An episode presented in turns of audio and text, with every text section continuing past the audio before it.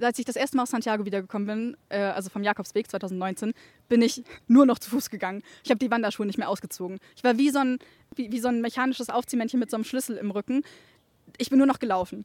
Ähm, ich bin nicht mehr Bahn gefahren, nicht mehr Fahrrad, ich bin nur noch gelaufen. Das hat sich, das hat sich verändert und danach habe ich auch ähm, den Schwarzwald lieben gelernt und die Wanderwege. Ja.